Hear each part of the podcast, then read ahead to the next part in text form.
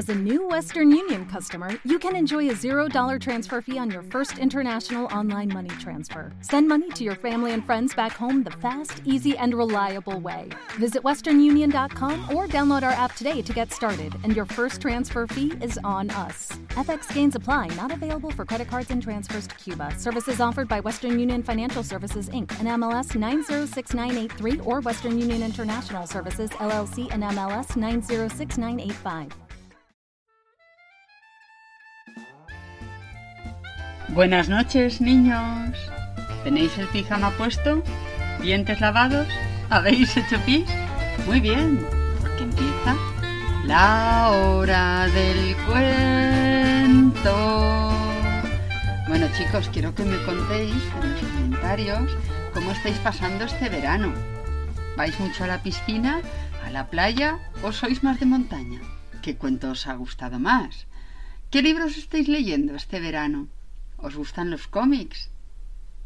Hoy os traigo una historia que se titula El constipado del sol. Escribe Esperanza Medina e ilustra Elena Fernández. Y publica la editorial Pintar. ¿Estáis preparados? Empezamos. Un día el sol se constipó. No se sabe muy bien por qué, pero hay quien dice que algunas noches se queda observando a la luna detrás de las montañas. Y claro, las montañas ahora, en invierno, están nevadas y entre la nieve hace mucho, mucho frío.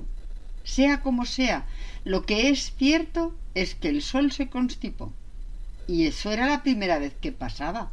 Ni los más viejos del lugar recordaban un hecho semejante. Cuando nosotros estornudamos, poner la mano delante de la boca y girar un poco la cabeza sirve para evitar males mayores. Pero cuando el sol estornuda, cuando el sol estornuda lo que sale de su boca es una inmensa e invisible bola de calor a la velocidad de una locomotora de tren. Es imposible pararla o esquivarla porque, además, no se la ve venir. Así que el constipado del sol estaba produciendo terribles desastres por todas partes. Con el estornudo, las hierbas se secaban de golpe. Las vacas no tenían que comer. A algunas se les calentaba tanto la leche que se podían tomar directamente con el café y las galletas. A las ovejas se les chamuscaba la lana Después tenían tanto frío que sus compañeras, a las que no les había pillado ningún estornudo, se cortaban un poco de lana para hacerles bufandas y chaquetas a sus amigas. Este estaba siendo un invierno extraño. ¿Qué hacer para curar el constipado del sol? Lo mejor para la tos, dijo el doctor, es el jarabe de miel con limón. Todos se pusieron manos a la obra. En un gran cubo mezclaron el jugo de docena de limones con riquísima miel de abeja. Lo cierto es que apetecía tomarlo, aunque no se estuviera constipado. Pero no, no se podía probar. Era para el sol, que la última vez que estornudó había dejado sin plumas en la cola al gallo, que ahora llevaba colocado un guante para no pasar frío en cierta parte. Pero ¿Qué hacer para que el sol se tomara su jarabe? Estaba tan alto y tan lejos que era imposible que bajara a beberlo. Yo se lo llevaré, dijo el águila. Mi pico es fuerte y puedo volar más alto que nadie. Sujetaré el cubo por el asa y se lo acercaré al sol para que se lo tome.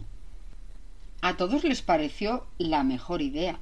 Realmente el águila era un animal imponente fuerte y majestuoso. Daba gusto verlo elevarse con aquel enorme cubo en el pico. Cada vez subía más alto y se le veía más y más pequeño. Ya casi solo era un puntito en el cielo. Pero el puntito empezó a crecer de nuevo y todos vieron cómo el águila volvía a acercarse con el caldero en el pico y lleno. No he podido, dijo triste. Estuve muy cerca, pero hacía demasiado calor. Todos comprendieron al águila. Había llegado demasiado lejos. Lo suyo había sido una proeza increíble. Pero ningún ser vivo podría acercarse nunca lo suficiente al sol.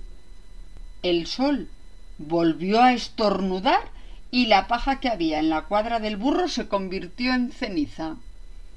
Por los pelos, dijo, mientras corría fuera atravesando la puerta. Ah, no me he chamuscado por los pelos. Quizás yo tenga una idea para que el sol pueda tomar su jarabe y deje de toser continuamente. Ah, podemos ir uniendo los juncos del río y hacer una pajita gigante por la que pueda absorber el líquido. Pues esa parecía una buena idea. Todos fueron a cortar los juncos del estanque e iban uniéndolos. También cortaron los que crecían a la orilla del río. Realmente la pajita era tan larga que el sol podría tomar su jarabe casi con seguridad. Lo realmente difícil fue elevarla, para ello hizo falta la ayuda de los gorriones y de las golondrinas, incluso de alguna gaviota despistada que pasaba por allí. Pero no hubo manera. Los juncos se quemaban según se acercaban al sol. Realmente era una tarea imposible. Habría que acostumbrarse a los desastres que producía la tos del sol. Junto al estanque, donde ya no quedaban juncos, había un silencio triste provocado por la decepción.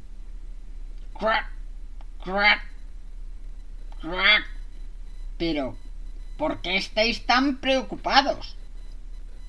Si el sol puede tomar él solo su jarabe, dijo una diminuta rana que saltaba en la orilla.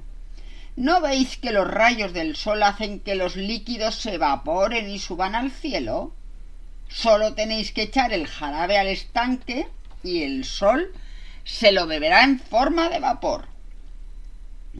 Así lo hicieron. Todos los días vertían un cubo de miel con limón al estanque y en una semana el sol había dejado de toser. Dicen que tanto le gustó el sabor de aquel jarabe que sigue evaporando el agua de los estanques para ver cuál sabe a miel con limón y no se lo contéis a nadie, pero en el pueblo de al lado del de mi abuela, todos los años, el 13 de diciembre, vierten un caldero de miel con limón al estanque. Dicen que así los inviernos son más cálidos, que parece que el sol los visita más. Y colorín colorado, no tosáis si este cuento os ha gustado. mis chiquitines.